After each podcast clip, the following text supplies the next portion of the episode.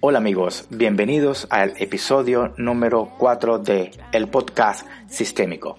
Hoy vamos a hablar de aplicaciones de lo que vimos en el episodio pasado sobre cómo evitar los sesgos de confirmación y sesgos de arrastre usando el pensamiento sistémico.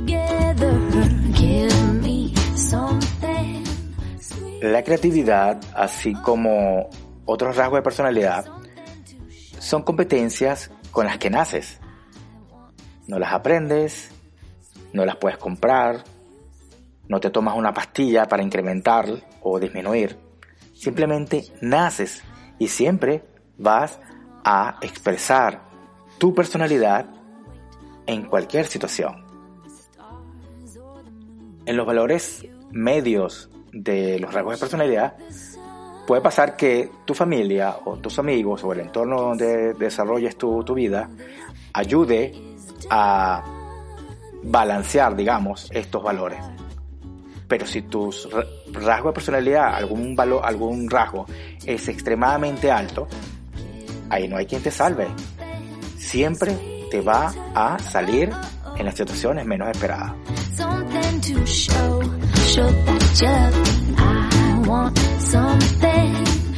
Las personas bajas en creatividad son víctimas fáciles de los sesgos cognitivos de confirmación y de arrastre porque les da una puerta de salida para no pensar en nada, para no tomar acción.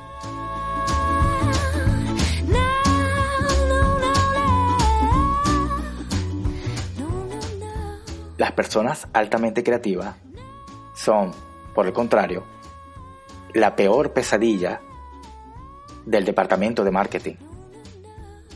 Porque los creativos están constantemente buscando la mejor manera, buscando la mejor opción, haciéndose preguntas, cuestionando todo y en este, mm, digamos, mare magnum de cuestionamiento, siempre van a encontrar un mejor producto.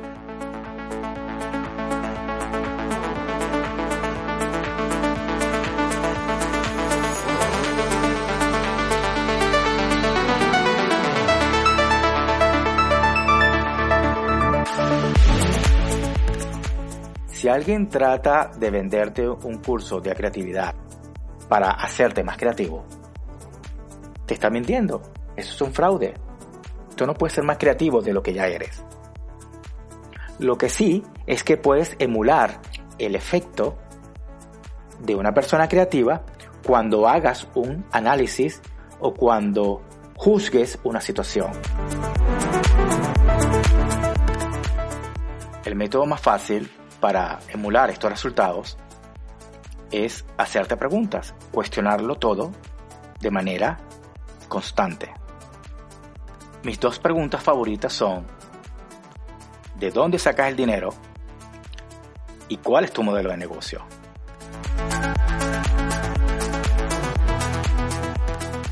La primera la uso para evitar el efecto seductor de las promesas electorales. Y la segunda la uso constantemente cuando quiero aplicar una tecnología, cuando quiero ah, usar un producto nuevo, cuando una empresa me ofrece algo gratis. Me pregunto, ¿cuál es tu modelo de negocio? ¿Qué quieres tú con esto? ¿Cuál es tu objetivo? ¿Por qué yo debo seleccionar esto? yo te recomiendo que tengas dos o tres preguntas a la mano, es decir, a nivel de conciencia, y que las uses ante cualquier situación. Y no te dejes llevar por el flujo de los secos cognitivos, de porque así lo hemos hecho todo el tiempo, porque mi cultura me lo dicta, o porque otros lo están haciendo de esa manera.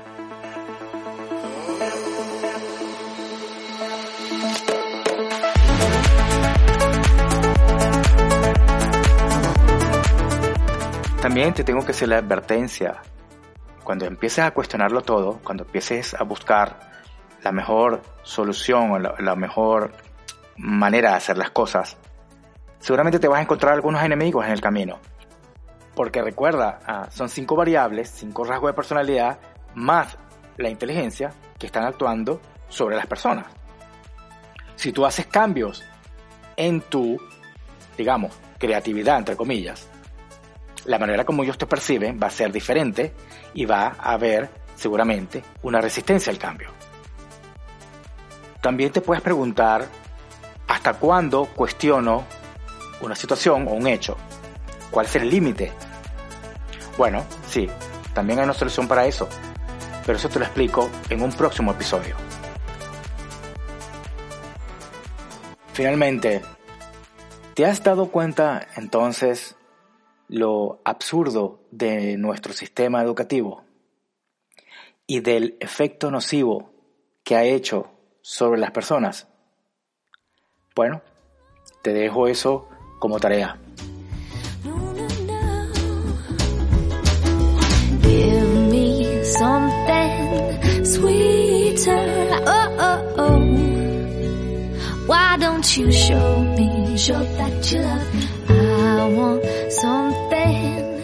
En ai4k.eu diseñamos tu website mientras refinamos tu idea de negocio.